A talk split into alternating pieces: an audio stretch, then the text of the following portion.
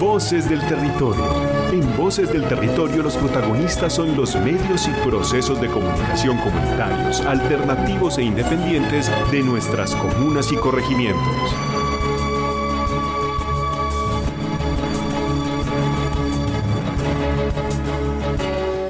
Cordial saludo, cordial saludo, cordial saludo. Bienvenidos a Voces del Territorio, un programa donde todos los medios de comunicación comunitaria, independiente y alternativa se visibilizan al mundo para dar a conocer sus procesos, sus proyectos y sus logros. Y hoy con un gran invitado, no se imaginan el personaje que tenemos en línea para que nos acompañe en el programa del día de hoy. Programa que vamos a disfrutar y donde vamos a conocer grandes historias y grandes eh, aventuras, por decirlo de alguna manera, que ha tenido nuestro invitado. Pero para poder comenzar de la mejor manera hay que saludar al hombre de la casa, al que maneja las llaves, a nuestro DJ, al jefe de jefes, el señor Juan Gabriel Pavón, DJ. Juanga, ¿cómo está usted? ¿Cómo le ha ido? Buenas tardes, Duber. ¿Cómo estás tú? Aquí, feliz de estar en cabina compartiendo contigo y disfrutando de este día de trabajo, un día que ha estado ateriadito. Sí, señor, mucho calor a esta hora, ¿no? Bueno, ¿y cómo vamos de fútbol? ¿Qué ha pasado en el fútbol en estos días, Juanga? El fútbol colombiano. Y mundial, ¿a usted le gusta el fútbol de todas partes? Casi no hay fútbol colombiano, hermano. Eh, Aquí no hay Ni, equipo. cua- ni cuando juegan hay. ni cuando juegan. Así es. Esta semana- Nacional no levanta cabeza. Eh, no, no levanta cabeza, no. Nacional aprendió a respetar al papá. Eso cada que juega con el Tolima se queda quietecito. Ah, y sí. después sale el capitán a decir groserías y a tratar mal a sus compañeros. Esa es una reflexión interesante. Y un abrazo también para nuestros amigos. Hay una experiencia radial de radio virtual que creo que vamos a invitar a este programa. Se llama De Todito unos amigos que tenían un programa muy especial, un magazine de hombres para iniciar el fin de semana y de todito era un excelente programa. Yo creo que vamos a tratar de contactarlos a ellos. Un abrazo muy fuerte para Roger Vélez, Mauricio Quevedo, Omar Carmona y para Juan Gabriel Pavón, ese servidor que formamos parte de, de todito. Y la mejor forma de iniciar nuestro programa, como siempre lo hacemos, es con la frase del día. No somos las mismas personas que el año pasado tampoco lo son aquellos que amamos. Es extraordinario que cambiando podamos seguir amando a alguien que también cambió. William Somerset, un escritor británico que vivió entre 1874 y 1965, es el autor de esta frase. Todos cambiamos, todo, todo varía en el mundo, cada año, cada día, cada hora somos diferentes personas, somos seres nuevos, nosotros y quienes nos rodean. Por eso esta frase me parece que, que aplica para la situación que estamos viviendo. No somos las mismas personas que el año pasado, tampoco lo son aquellos a los que amamos. Es extraordinario que, cambiando, podamos seguir amando a alguien que también cambió.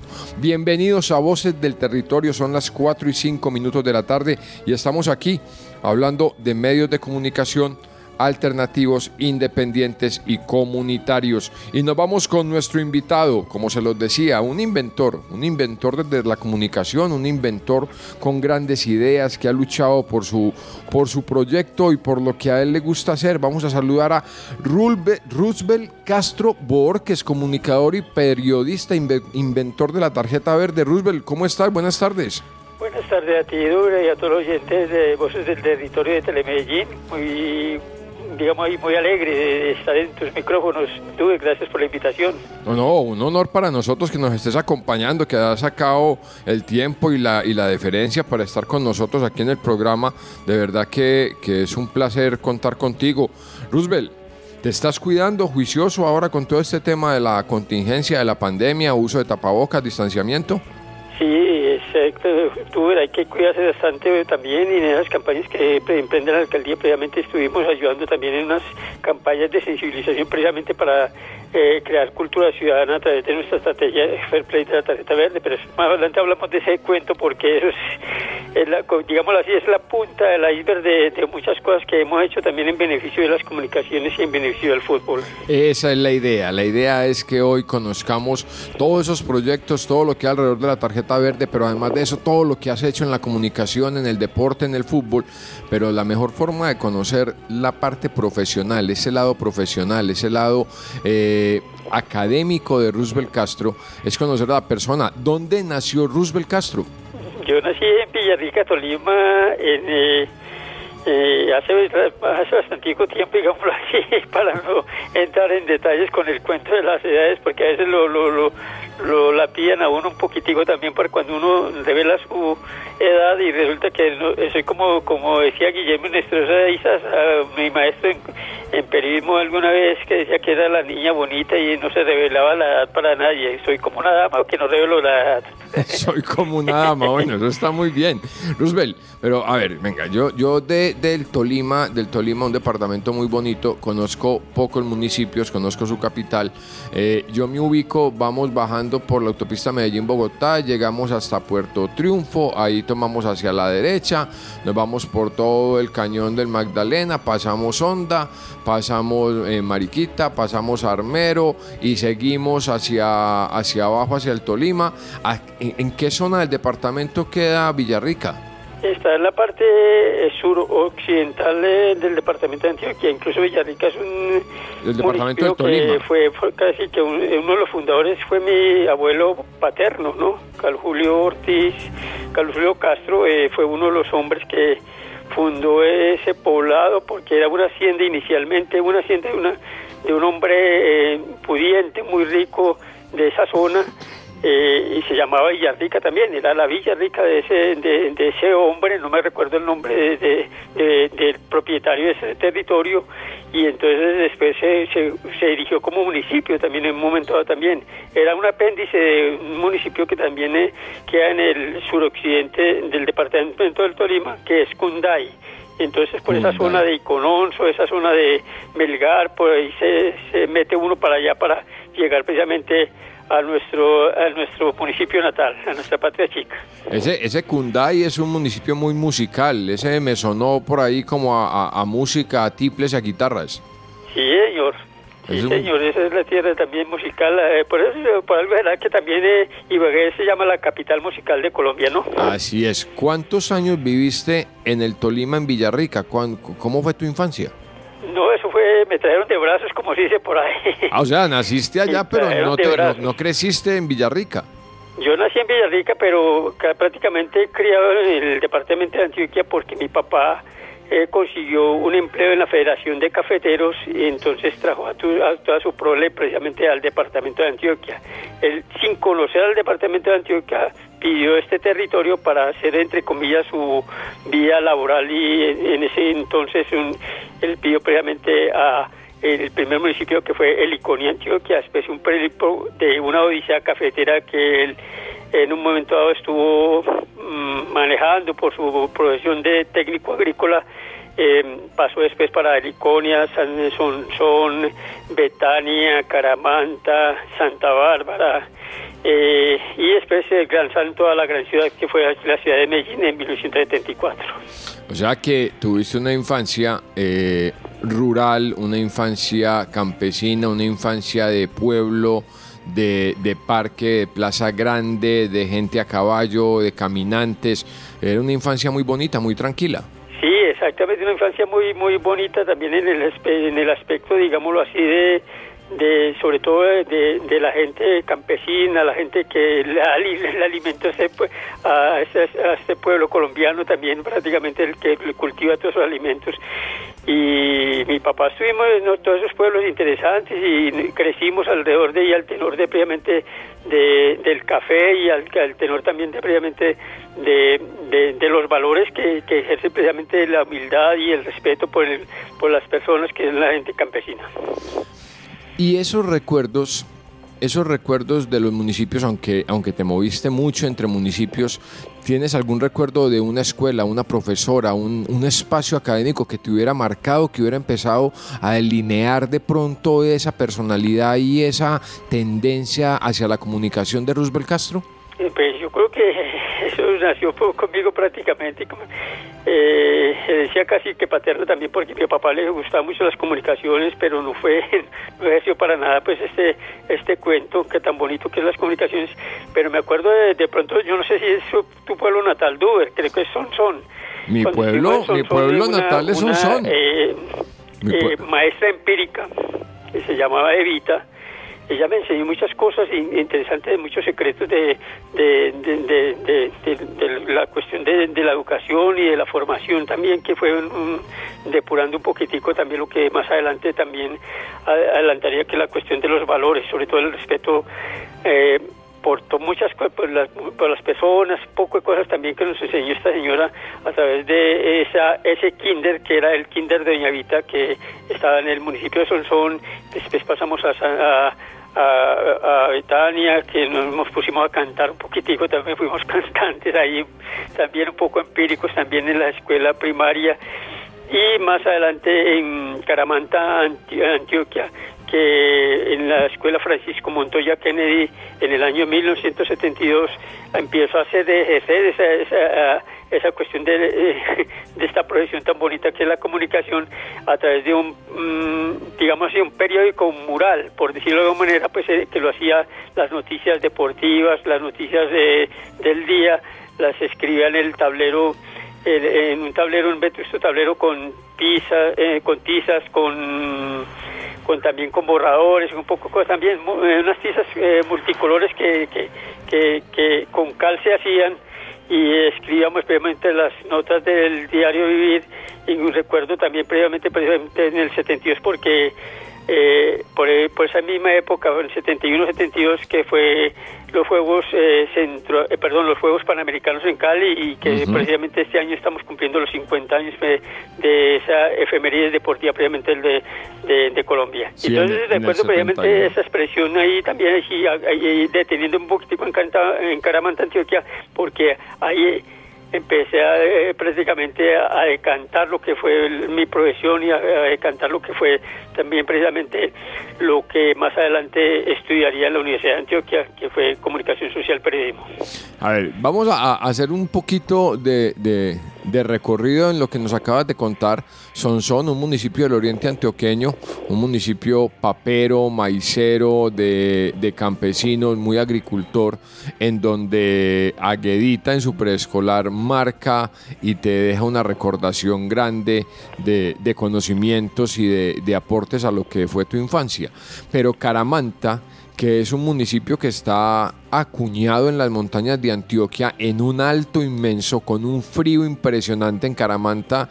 Eh, las nubes son compañeras de 12, 14 horas al día en, este pueblo, con un parque muy bonito, pequeño, recogido, donde se toman unas aromáticas deliciosas. Allí empezaste con tu primer periódico mural. Sí, señor, cómo no. Con tizas, con las, con las tizas de colores prácticamente correcto, ahí también. en, la escuela se llamaba Francisco Montoya Kennedy y el director de la escuela, que fue un profesor que se llama Luis Alfonso Bulgarín, que nos empezó como a, ayudar un poquitico también en el cuento de, de escribir ese periódico mural. Ahí también actuaba, ahí hacía obras de teatro, hacía también, eh, eh, digamos así, eh, expresiones cómico-musicales en un momento también. Eh, me vestía de payaso con los sacos de mi papá, de mi y la pintura los pintalabios de mi mamá pues me pintaba pues como payaso de circo y hacíamos unas obras eh, de beneficencia y lo, lo que recogíamos digamos así en las ventas de, de, las boletas unas boletas ortodoxas un poquitico ahí con el sello de la escuela que pues, el director precisamente nos permitía el escenario de, de, la escuela. Entonces montábamos obras de teatro y obras de, de circo y también de, de risa de comedia en un momento también para que para empezar a, a la gente desarraigada, un poquitico la gente que que no tenía recursos económicos en un momento dado, entonces con esas boletas les, les damos un poquitico para mitigar ese, esa cuestión de, lo económico y también ayudándole con mercados, ¿no? Pero esa, esa es una faceta histriónica, una faceta actoral que yo no conocía de Roosevelt Castro, siempre lo he conocido como periodista, un hombre serio, un hombre estudioso, pero ese tema actoral de estar caracterizado haciendo teatro y haciendo sketch de humor, eh, esa sí es una noticia nueva para nosotros. Lo que pasa es que uno, como es multifacético, y resulta que muy curioso porque ese cuento es que yo no sé cómo por cuestiones del destino que uno va decantando en su niñez sus cosas también y más adelante lo del humor también se convertiría en una pieza angular interesante, en una propuesta humorística y periodística que tuvimos en la ciudad de Medellín que fue el despelote deportivo eh, fue una transmisión de fútbol profesional con humor que más adelante también hablamos un poquitico de eso también al respecto también que precisamente la mezcla de humor y, deporte que van incluso eh, ubicados en una transmisión de fútbol profesional que un humor que tuvimos precisamente acá en la ciudad de Medellín. Así es, estamos pasando esta tarde deliciosa aquí en Voces del Territorio con un gran invitado, Roosevelt Castro es comunicador, periodista, inventor de la tarjeta verde, un hombre del Tolima, de Villarrica, Tolima, un hombre que no podemos decir que creció con los tamales tolimenses, pero nació en el Tolima y se vino en muy temprana edad para el departamento de Antioquia a recorrer sus municipios con un papá que trabajaba en la agricultura, un técnico agrícola. Recorrió Sonsón, recorrió Caramanta, Elicoña y muchas tierras de Antioquia para terminar en la ciudad de Medellín. Roosevelt, nos vamos a ir con una sección que a mí me gusta mucho y es una sección que se llama Preguntas rápidas para respuestas rápidas. O sea que no puedes pensar mucho, las respuestas tienen que ser puntuales, puntuales. O sea que más ropa es muy difícil, pero bueno, vamos a intentar, vamos a hacer el intento de... Color. ¿Cómo tú? Un color. disculpa. Un color. Rojo. Una comida preferida. El mondongo. ¿Qué piensas del jugo de guayaba? Muy bueno. Una película. sí, me corrió muchas, demasiadas muchas también. Muy, demasiadas. Las de Woody Allen son muy buenas. Un libro. El secreto. ¿Te gustan las mascotas? Sí. ¿Tienes mascotas? Tuve muchas mascotas, sobre todo perros. ¿Nombres de tus mascotas? Danger, eh, Whisky, nosotros tuvimos el perrito, un boxer que llama Whisky, eh, Estrellita, ¿no? Poco Un país que quieras conocer. Grecia puede ser. ¿Te gusta eh, la playa o la tierra fría? Las dos. ¿Un deporte? ¿Un deporte? El fútbol. ¿Un hobby que no sea un deporte? Un hobby que no sea un deporte. Estás pensando mucho, Roosevelt. no, es que me, me, me, me, que ropa de bien duro y entonces es el problema ahí también cuando eh, hacen ese tipo de preguntas los entrevistados. Yo la hago, pero los entrevistados también Estás al otro lado, estás hoy al otro lado de la carpeta, hoy te tocó al otro lado del micrófono. Exactamente. Mira, mira lo que tú has hecho con la gente. Así me has cogido a mí también. En su momento me has cogido y me has hecho las mismas. ¿Qué haces un domingo en la mañana? Eh, un hobby, no, pues eh, eh, escribir poesía. ¿Qué haces un domingo en la mañana? cuidar a mi mamá. ¿Qué prefieres, el día o la noche? Las dos. ¿Solteras o casadas? Solteras. Este Roosevelt se trae lo suyo, esa risita de Roosevelt se trae lo suyo. Estamos en Voces del Territorio con Roosevelt Castro con preguntas rápidas para respuestas rápidas, conociendo el hombre que hay detrás del comunicador y detrás del periodista, un hombre al quien le sacamos una sonrisa en esta tarde para compartir con él y para eh, conocer más a fondo cómo ha sido su vida y cómo ha llegado al momento en el que está ahora con la tarjeta verde. Roosevelt, estamos llegando a esa época de tu juventud en donde ya estabas eh, muy encaminado a lo que era la comunicación, ya estabas viviendo un poco esas experiencias colegiales frente a la comunicación, desde los periódicos, desde lo que era la actividad histriónica en, en los municipios. ¿Cómo llegas a la universidad? ¿Cómo fue esa llegada tuya a la Universidad de Antioquia, a la universidad más grande del país y, que era el sueño de muchos en esa época? Pues es una, digamos así, es una vocación tardía. Yo te sigo contando pronto la cuestión de las experiencias comunicativas. Cuando estábamos en Santa Bárbara, por ejemplo, había una emisora que llamaba Radio Santa Bárbara, ¿cierto?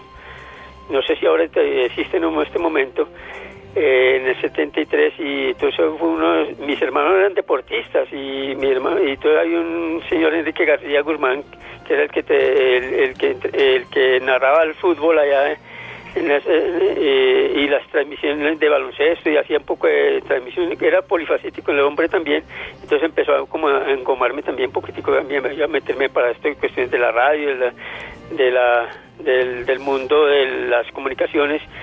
Entonces cuando ya mi papá al salto aquí a, la, la, gran ciudad en, Santa Bárbara, de Santa Bárbara para Medellín, entonces yo em, empiezo a hacer el primer el primer periódico del colegio en, el Marco Vidal Suárez, que se llamó El Ideal Juvenil, una idea que tenía un periódico ortodoxo que eh, empezó con un sistema mm, rudimentario que fue en mimeógrafo mimeógrafo. Eh, yo voy a responder, eh, te voy a responder la pregunta, pero con, esa adaptación de cuestiones de la, de la Me encanta, me encanta, me encanta como lo narras, me encanta porque le dibujas a los oyentes, nos dibujas a todos esa época y esas experiencias de comunicación ahí en el Marco Fidel. Cuando dijiste el colegio, de una me fui a esa unidad deportiva Atanasio Girardot de los años 70, de los años 80, eh, todavía muy despoblada, todavía muy limpia, todavía con campos muy abiertos, donde el estadio se seguía siendo el monumento más grande que teníamos, el edificio más grande de esa zona,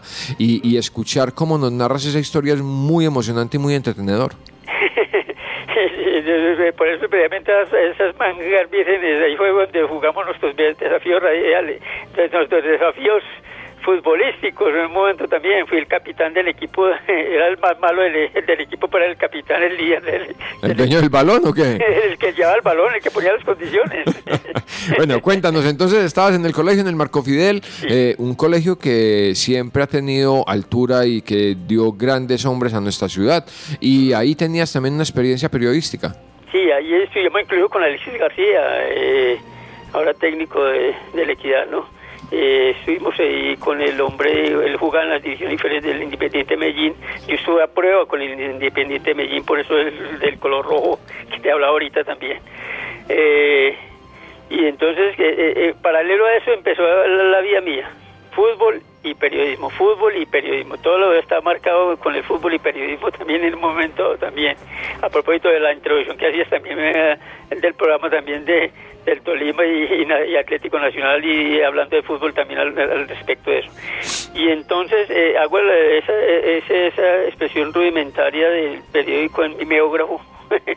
Era una especie de fotocopias del, del periódico eh, estudiantil y después lo sacamos en el sistema caliente con esos cliceps, con poco de cosas también, eh, también un sistema rudimentario. Yo quería estudiar comunicación social en un momento también en la de Antioquia y y no se dio por un momento dado también, ¿cierto? En ese momento también empecé a trabajar en el 78, ya cuando estaba a punto de graduarme del Marco Vidal Suárez del bachillerato. Eh, Guillermo Inestrosa Izaza me da la oportunidad de trabajar en un programa dedicado al Deportivo Independiente Medellín que se llamaba Tribuna Roja. Ajá. Y en el 79 después empezamos también a, eh, él me llamó a una emisora que se llamaba eh, Radio Popular, que pertenecía al Radiosistema Federal de Antioquia, que después se convirtió en un grupo radial colombiano y después más adelante sería Colomundo Radio, ¿no? Roosevelt. Es, ese grupo de emisoras. Roosevelt, pero en este momento todo lo que has hecho, todo lo que has vivido desde el periodismo y la comunicación, aún no estabas en la universidad, estabas, en la, estabas en la época de colegio. Exactamente, empírico ahí, estábamos en un momento empírico en el, el, colegio, después en, eh, cuando terminé el bachillerato también seguí empírico y las cuestiones del fútbol me fueron llevando también a otras, otras cuestiones también del, para, darles el puntapié inicial de pronto al moderno baby fútbol que, que organiza la Corporación Los Paisitas es una historia demasiado larga que va como dedicado, como digo, para el fútbol y periodismo también en un momento dado también. Roosevelt, esa historia que está tan entretenida, que está tan, tan amena y tan narrada, tan desde la realidad de la, de, la, gente que nos escucha y que puede recordar el Medellín de esos tiempos, vamos a continuarla después de un pequeño corte. Vamos a ir a un corte y cuando regresemos vamos a conocer cómo fue el paso por la Universidad de Antioquia para Roosevelt Castro, cuáles han sido sus mejores transmisiones, sus experiencias, sus mejores logros y esos personajes con los que ha compartido y ahora cómo nació la tarjeta verde. Vamos a un pequeño corte en Voces del Territorio y ya regresamos. Estamos al aire. Telemedellín Radio. Aquí te escuchas. Telemedellín Radio. Aquí te escuchas. Telemedellín Radio, Telemedellín Radio está transmitiendo su señal en vivo desde la sede Canal Parque Gabriel García Márquez. Telemedellín Radio, aquí te escuchas. Telemedellín Radio está transmitiendo su señal en vivo desde la sede Canal Parque Gabriel García Márquez. Esto es Telemedellín Radio. Aquí te escuchas. Telemedellín Radio is broadcasting from Canal Parque Gabriel García Márquez. En Telemedellín Radio nos tomamos la tarde. Te esperamos de lunes a viernes de 2 a 4. Aquí te escuchas.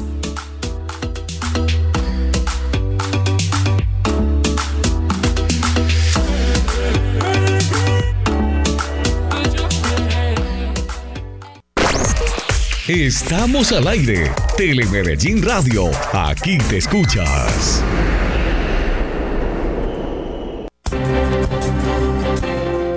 Regresamos, regresamos a Voces del Territorio con nuestro invitado Roosevelt Castro Boor, que es un hombre de radio, un hombre que nos tiene aquí súper entretenidos con su historia de vida. En Voces del Territorio valoramos y resaltamos la labor de la comunicación comunitaria independiente y alternativa, pero detrás de todos esos procesos de comunicación siempre hay una persona, siempre hay un ser humano, siempre hay una historia, siempre hay alguien que lo lleva a cabo, que trabaja, que madruga, que trasnocha, que las escribe y por eso nos gusta tanto hablar con nuestros invitados y con nuestros personajes y conocer qué pasa con ellos a su interior y en su vida. Roosevelt Castro, Universidad de Antioquia, estás llegando a esa etapa académica de la universidad, una etapa de la universidad muy especial donde hubo mucho talento y muchos periodistas en esas camadas y en esas generaciones. Sí, señor, cómo no. Pero antes, le, como digo, siguiendo ese, recorrido por comunicaciones, hice también una, eh, y leímos eh, como el, pincelazo inicial también a, un, al, el mismo programa, el mismo el nombre del programa que llamaba Goles y Comentarios de Guillermo y lo hicimos en una revista especializada en fútbol aficionado eh, en 1980 aquí en la ciudad de Medellín. También estuvimos en pantalla deportiva, un programa radial en, el Radio Sistema Federal en 1986 eh, hice mi, la revista otra vez la volví a reeditar porque me habían matado al director del, de, de estas goles y comentarios que se llama Gerardo Gallo, que en paz descanse, en 1983. Y entonces en el 86 hago la, la primera revista de fútbol lesionado también ya en mi autoría que llamaba Solo Fútbol Lesionado. Eh, hay unos recorridos con fútbol y periodismo, como decía yo también, y, empiezo como como el cuento también yo tengo la inquietud por, por, capacitarme también en un momento también eh, asistí a seminarios a congresos a foros a un poco de jornadas académicas también eh, para ser una especie de autodidacta también en cuestiones del, de, de, estas cuestiones del, del periodismo y entonces en 1989 cuando hago la, la última edición de eh, digamos así de, este solo fútbol aficionado eh, me le a comprar un, poco de derecho también, pero como no había estudiado en la universidad, entonces empezaron a, empujarme y dicen, tienes que estudiar porque no, pues no, sirve para nada ese cuento. Entonces esa inquietud de ya después de, tanto tiempo, eh, me vine a, a, presentar el examen de admisión en 1993 y pasé a, historia, a la Universidad de Antioquia, empecé en historia.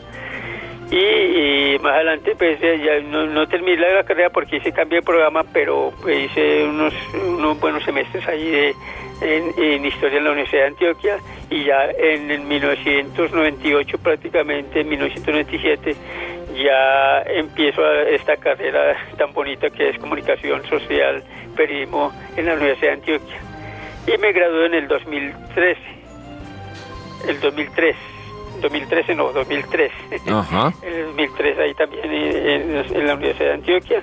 Y entonces estudiando prácticamente las dos carreras, de historia también no la terminé, pero ahí está también eh, esa pequeña deuda con la academia, también un poquitico con la Universidad de Antioquia. Bueno, Roosevelt, una transmisión deportiva que sea memorable para ti, que recuerdes. Pues yo creo que con las, las del despelote deportivo fueron eh, memorables en 1999 cuando hicimos la transmisión de fútbol profesional con humor. Que era queríamos bajar los niveles de agresividad, violencia y estrés en un momento dado también. Entonces esas transmisiones de fútbol de, con el despelote deportivo en 1999 y, y el programa deportivo en, en, el 2000 fueron los que marcaron prácticamente esas, esas transmisiones memorables que hablas tú, Dover. Pero, pero ¿cómo, ¿cómo era esa mezcla de humor y fútbol? ¿Cómo jugaban con ese, con ese tema y, y qué, cuál era la característica especial? A ver, eh, eh, era una fusión de humor y deporte, ¿no? y fútbol especialmente en el 99. Éramos cuatro periodistas y cuatro humoristas que hacíamos esa mezcla. Eh, por ejemplo, la mezcla seria, entre comillas, de la transmisión de radial deportiva in situ en el estadio Atanasio Girardot, eh, la parte seria era el, narrador, se llamaba el narrador triple A tenía nombres hasta curiosos. El, nombre, el narrador triple A, no porque era el, non plus ultra de la narración, sino porque se llamaba Ariel Acevedo Acosta, o se llama Ariel Acevedo Acosta. Ahí está el triple A. El triple A. Ahí, eh, por ejemplo, el, el comentarista, que era Juan Guillermo de los Ríos, era el comentarista con sentido, y uno pensaba que era el, el, de la, el, el, que tenía el sentido de la veracidad, de la imparcialidad, de la objetividad, y mentiras que es consentido, era consentido por las damas. Era muy, ay, tan lindo, mi hija Guillermo, como comentan, ay, venga, pues lo consiento yo, ay, era consentido, pues. El, la, la, voz comercial era la, la, la, voz del canje, era Ovidio Moncada. Ovidio Moncada estuvo con ustedes. Moncada, el ratón de la floresta, que también hacía parte del grupo periodístico y humorístico. Eh, eh, la voz del canje. Eh, pues, toda la, por canje la publicidad también ahí para poder transmitir. Y en el, en el, caso mío también, de esa parte seria periodística, yo era el analista arbitral. Era Agapito Silva. Agapito Silva el árbitro que le importa un pito criticar a sus colegas. pero, pero ahora que hablas de árbitro, tú fuiste árbitro y juez mucho tiempo. Sí, señor, cómo no. Hice, por luego, lo, paralelo al fútbol y el periodismo, eh, hice mi primer curso en 1981 en, en Confama de San Ignacio con Gonzalo Valderrama. Eh, y después, más adelante, en 1986, volví a refrendar el curso y en el 85 con Juan Manuel Gómez Botero y con Octavio Sierra y en el 86 ya empecé a ejercer este duro y desagrado oficio, que ahí empieza como también el génesis también de lo que más adelante ubicaríamos que era la tarjeta verde, porque empecé con un arbitraje didáctico y de fortalecimiento en valores más adelante para los niños de fútbol antioqueño. Bueno, estamos en tu vida profesional venimos haciendo radio, venimos haciendo muchos proyectos, pero yo tengo que meterme con preguntas que los oyentes no nos van a perdonar si te dejo pasar este programa sin hacerlas. Eh, el arbitraje colombiano. ¿Cuál es tu visión de lo que es el arbitraje colombiano? Ahora estamos en una época distinta, pero ese arbitraje de los 80, de los 90, que tuvo tanta, tanta eh, eh, juzgamiento, que fue tan observado, que fue tan vapuleado. ¿Cuál es tu concepto del arbitraje en Colombia? ¿Cómo ha sido su historia? Pues eh, hubo unas iniciativas interesantes como la CAP, el Colegio de Árbitros Profesionales, que fue un intento interesante como para tener esa independencia en el año, en los años 80, eh, con, liderados por Gonzalo Valderrama en el momento, también, perdón, por eh, Gonzalo Valderrama, por Libardo, Libardo Serna, que fue presidente de la Corporación de los Paisitas, y, fue un intento interesante para eh, crear esa independencia de las cosas también, pero ante ese juego de poderes del dinero, del, que permeaba por el narcotráfico también en un momento también, y entonces el fútbol se volvió pues eh, demasiado complicado también y el juzgamiento sí que más también en un momento también casi que por los muchos de los equipos prácticamente tenían eh, tenían que tenían su, su árbitro su, árbitro en un momento también para, a sus saberes también y entonces era complejo muy complicado. También a mí me tocó yo incluso fui víctima también de amenazas también cuando hacía juzgamiento incluso para los niños eh, por parte de, grupos así que, que, que, complicaban un poquitico la sí, con intereses, con intereses particulares. Antioqueño y colombiano, que incluso en ese momento también se apostaba no por el que hacía el, como que el partido o cómo quedaba el, eh, eh, pues el, resultado del partido, quién hacía el primer gol, ¿cierto? Sino Ajá. que se apostaban ahí en un momento también era quién hacía el primer saque de banda, ¿cierto? Millones de pesos. eh, Y, el primer tiro de esquina y el primer tiro libre y la primera tarjeta libre, amarilla. Exactamente. Es que eran unos una- grupos, eran unos grupos que movían demasiado dinero, no nos vamos a centrar en ese Sí. tema, pero movían demasiado dinero y generaban un ambiente muy denso, muy pesado alrededor del fútbol. Entonces el juzgamiento hacía también eh, eh, que se templara un poco el cuento también. Entonces, a, la, a la muerte de la CAP, por el intento también por, por, por hacer esa, escindir esa, ese, ese poder central de la I mayor, el, la Comisión Nacional Arbitral. Entonces ya no, ya no, ya, ya, ya, ya, ya, se, se, se- selecciones ahí también, se seleccionaban ahí muy, muy buenos, hay muy buenos, hubo una, una camada muy buena de arbitrajes, de arbitrajes incluso muy valientes, del John Jairo, de John- Jairo Toro, de, de Juan Manuel Gómez Botero, Yo creo que de esa, Eduardo Valencia. esa es una, esa es una el bonita palabra, esa fue una bonita palabra. Árbitros valientes. Tuvimos unos jueces, unos árbitros de fútbol muy valientes para esa época. Roosevelt, personajes memorables con los que hayas compartido, a quienes hayas entrevistado. Eh, por ejemplo, sé que has estado con técnicos del fútbol colombiano, con todos, por decirlo de alguna forma, con el profe Pacho Maturana, con Bolillo, con muchos, pero esos personajes que has tenido en tus micrófonos y que tú digas son excelentes personas, excelentes profesionales. Sí, a propósito de, de los, de las personas que he tenido, que es un programa espacio, un espacio televisivo que también tuvimos en Cable Unión de Occidente, que llamaba Historia de la Redonda, que ahora lo estoy reeditando en un momento también para internet.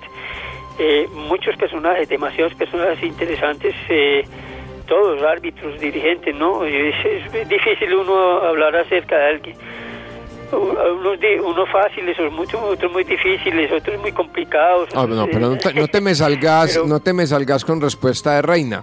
Yo sé que hay personajes, hay personajes que has entrevistado Roosevelt que vos de pronto ni te imaginabas que te iban a salir.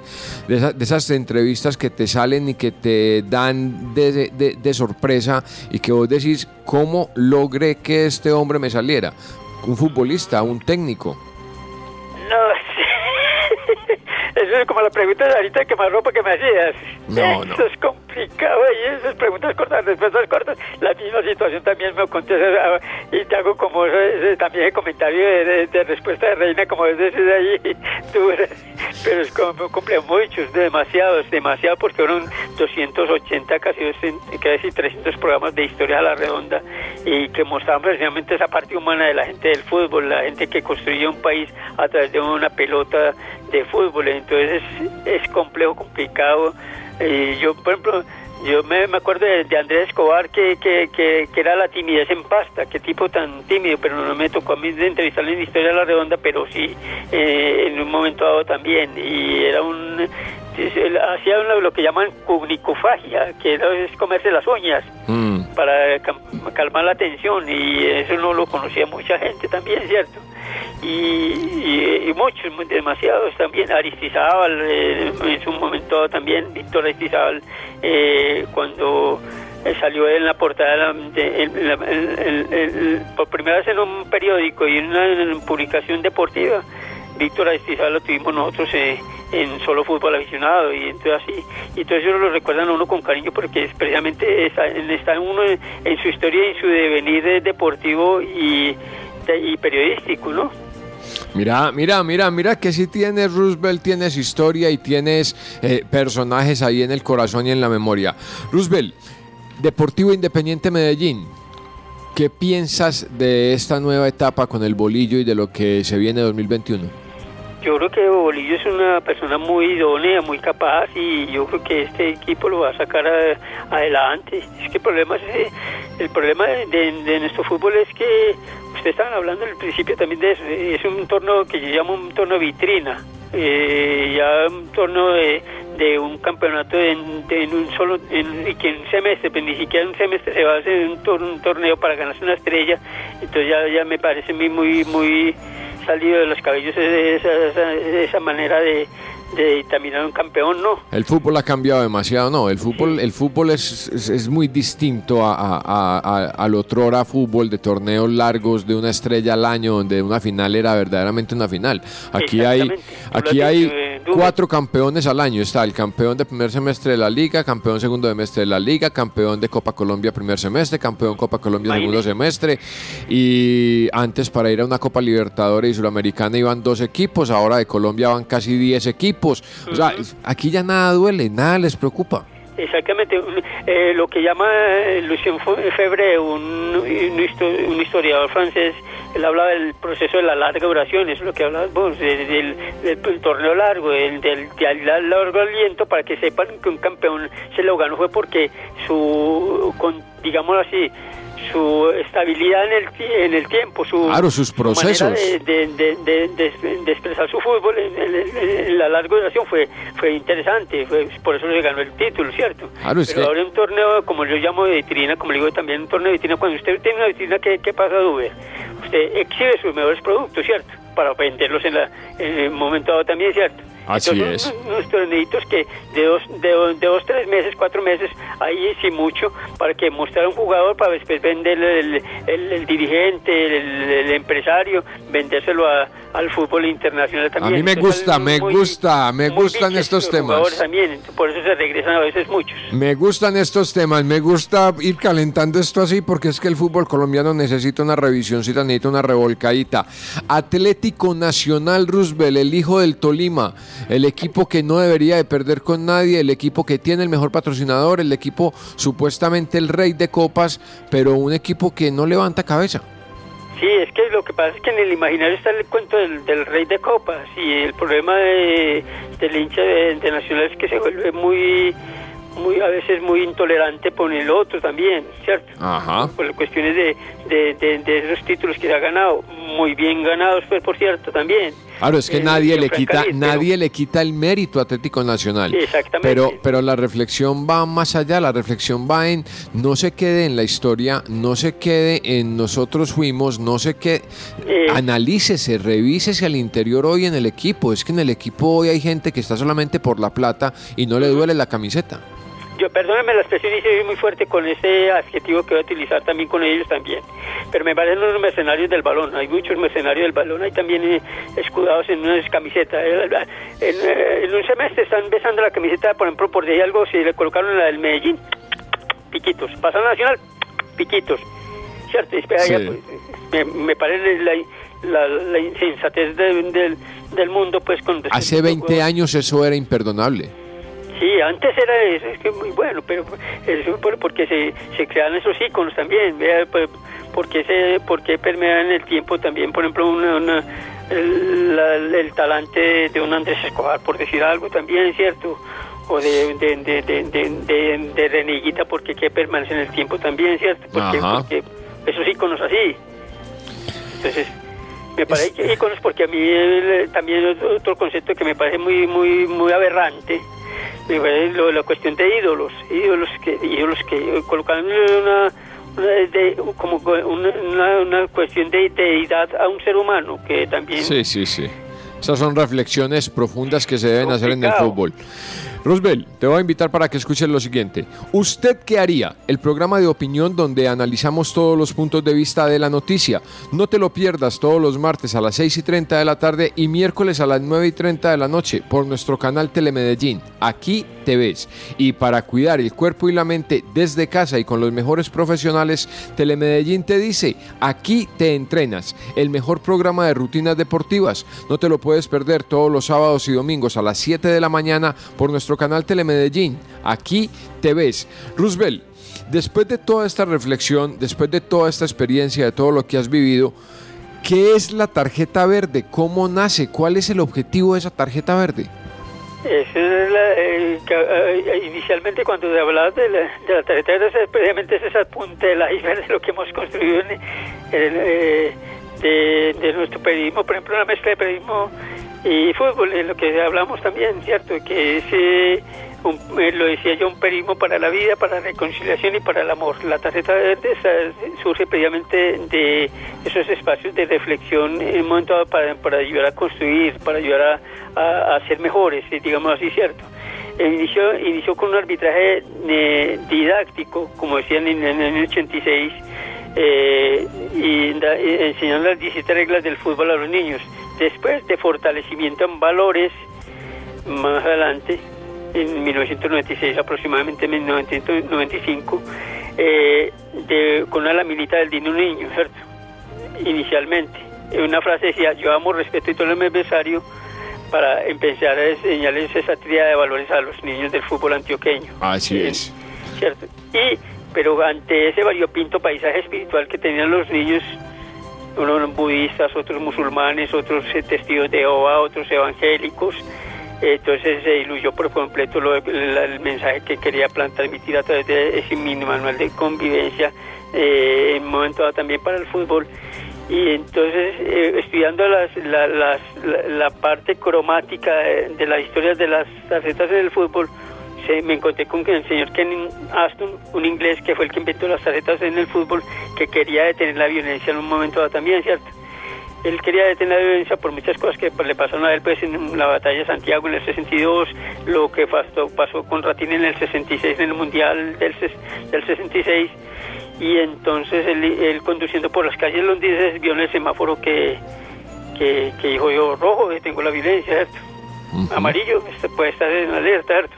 ¿Y cuál faltaba? Pues la verde, el verde, que sigan el camino del juego limpio, los valores del respeto por el contrario, de la, de la convivencia con el otro, ¿no? Entonces, eh, entonces ese arbitraje didáctico y fortalecimiento en valores se fusionó a través de ese código universal de la tarjeta verde.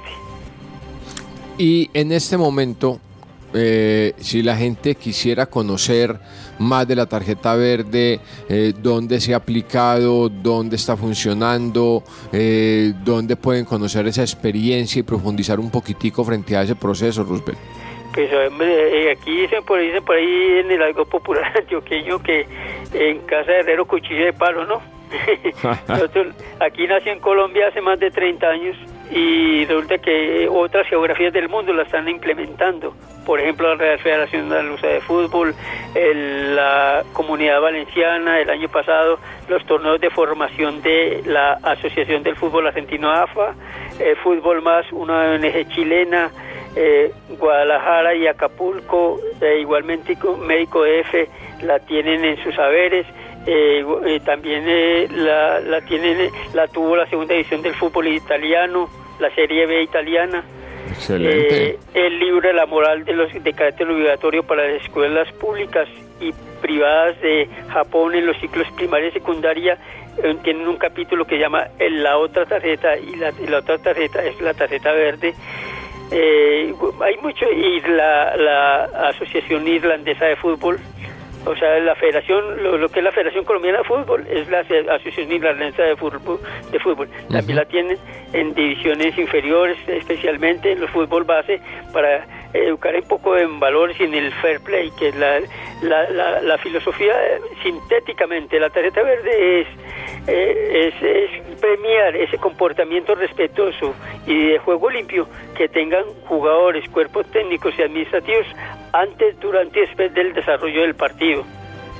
Un gesto de juego limpio, vos sabés, eh, cuando está pita, cuando pita el momento dado por el árbitro, usted sabe, Duber, que eh, no solamente el, ofen- el que ofenden, sino el, el- el ofensor también son premiados con un aplauso, porque qué buen gesto hizo este que ofendió al contrario, ¿cierto? Entonces es aplaudido por ambas barras, digámoslo así, ambos, ambos seguidores de los equipos también. Es un momento de solaz y armisticio que tienen eh, el fútbol ahí en un momento dado también. Y si premiamos esas buenas acciones, ¿cierto? Y si sacamos resultados, eh, lo que pasa es que aquí el, el- el mal hace ruido, mucho ruido.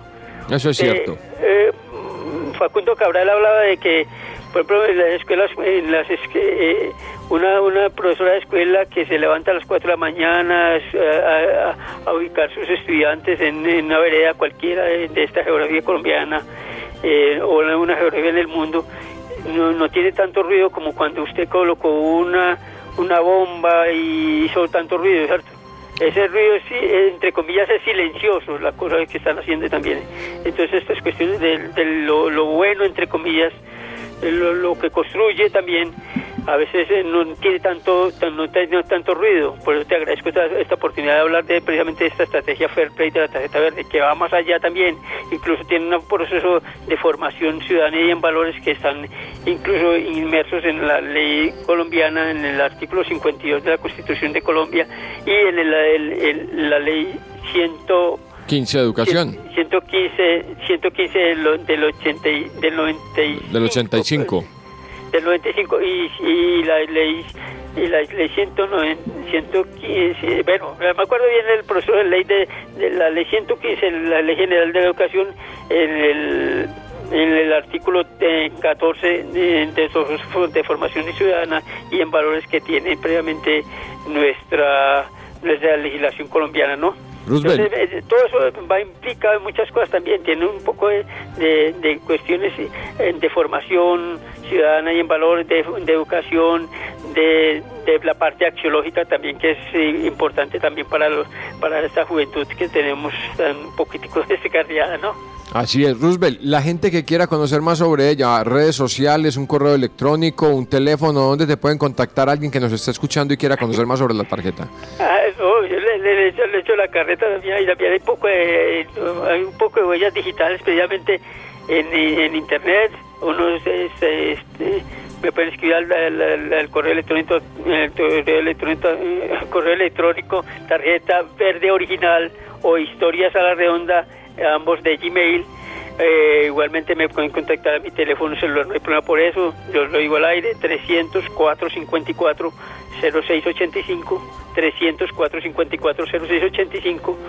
0685 300 454 0685 o no hay, no hay problema por eso. Hay poco de, de cuestiones en internet, eh, puede usted digitar tarjeta verde y ahí aparecen un poco de cosas también Así es. también de unos sondeos que estamos haciendo con mucha gente del fútbol también que ha valora- ha valorado y ha hablado de las bondades de esta estrategia Fair Play que para, para terminar te doy un poquitico también eh, extendiéndome un poquitico también al respecto también que eh, y qué beneficio trae el momento también en la tarjeta verde dice no, pues por cada acción de juego limpio que tenga un un jugador, un cuerpo técnico, un administrativo, antes, durante y después del desarrollo del partido, una tarjeta verde.